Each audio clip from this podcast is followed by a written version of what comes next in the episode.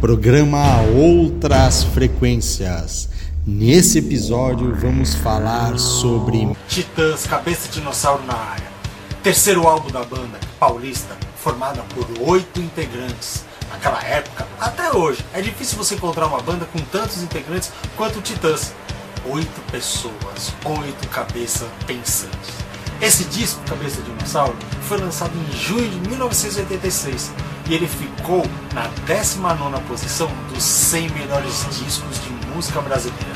Esse foi o primeiro LP da banda que conseguiu ganhar disco de ouro.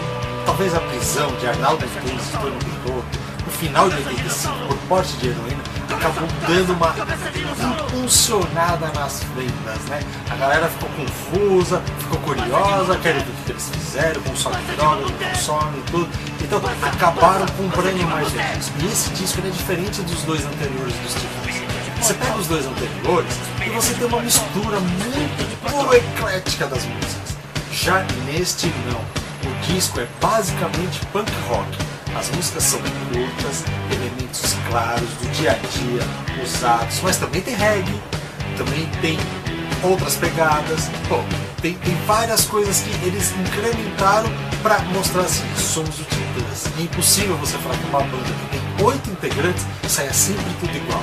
A capa desse disco foi baseada em uma obra do Leonardo da Vinci, intitulado A Expressão de um Homem Honrando, outro lado do disco, né, a contracapa, tinha uma outra versão de uma obra do Leonardo da Vinci, que era a Cabeça Grotesca.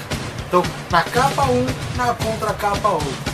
Então o disco tinha o reggae, que era na música Família, né, um reggaezinho mais titã, né, não é aquele reggae Bob Marley. Tinha o funk, né, na, na música O Quê? Bichos escrotos, até estado de violência, né, aquela batida do funk.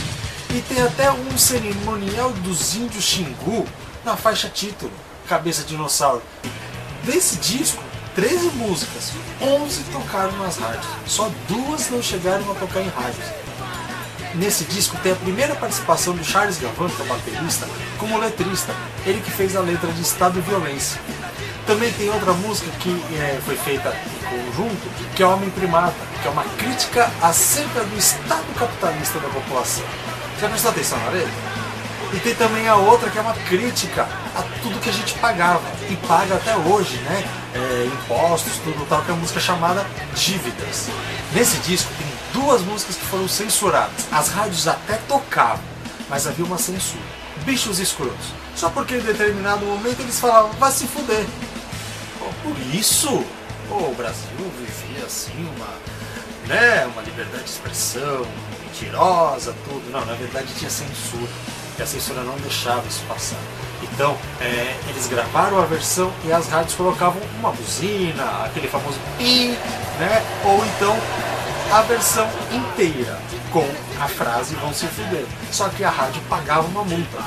E outra música que foi censurada foi Polícia, que foi escrita por Tony Bellotto logo após ele e Arnaldo Antunes saírem da prisão foram presos por pote de heroína, né, ficaram ali encelados tal, e aí escreveram a música.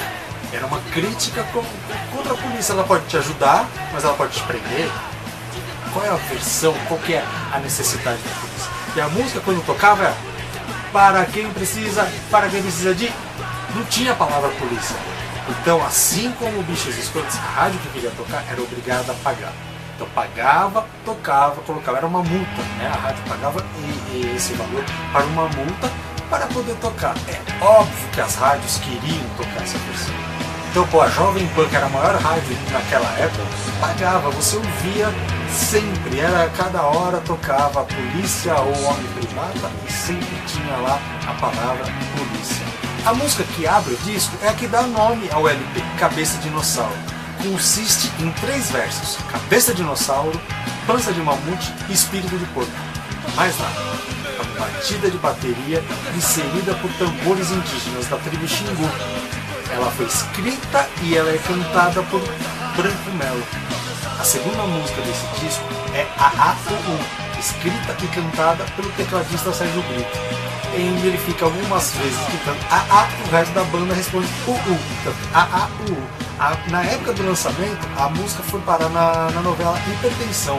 E o Sérgio Brito, tempos depois, disse que o solo de guitarra do Tony Bellotto é o solo mais bonito da história das músicas do Titãs. E você, já reparou nesse solo de A A Outra música polêmica desse disco é Igreja. Ela foi escrita, cantada pelo ateu Nando Reis. É uma crítica direta à Igreja Católica. Essa música causou polêmica não só na sociedade, mas também dentro da banda. Durante os shows, o vocalista Arnaldo Antunes se retirava em silêncio e não participava da execução dela. Ele não era favorável a essa música, mas na época dos shows do lançamento, a música estava presente. E Arnaldo Antunes se retirava, baixava a cabeça e saía. Quando acabava, ele voltava para o palco para continuar o show. E como são as coisas, né? Banda, todo mundo fala que uma banda é como uma família, na família você discute, você briga, você faz as coisas. Mesma coisa o cara não aceitava a música do outro, se respeitava a opinião dele, sabe? Nesse disco também tem uma faixa super rápida, 34 segundos, chamada A Face do Destruidor. Ela foi composta e cantada por Paulo Lucas. A faixa ela foi gravada de trás para frente e o Paulo Lucas cantava tudo rápido. Tanto que quando terminava a gravação ele estava totalmente sem fôlego. São nove versos ditos duas vezes, totalizando 18 versos em menos de 30 segundos. A música que finaliza o álbum é o Que. Diferente de todas as outras que tinha no disco, o Que vem numa batida muito diferente, já com bateria eletrônica, mostrando que o Titãs iria fazer a partir dali. O Que é um poema do Arnaldo Antunes, que eles decidiram musicar. Então usaram os instrumentos eletrônicos, incluindo a bateria, para fazer essa música de 5 minutos e 40 segundos. Já ouviu Cabeça de Dinossauro? Houve, 30 anos atrás. Mas músicas como Polícia, Dica, Homem Primato e Família até hoje cabem na sociedade. Falou galera! Clássico da vez ficando por aqui, até a próxima. Tchau!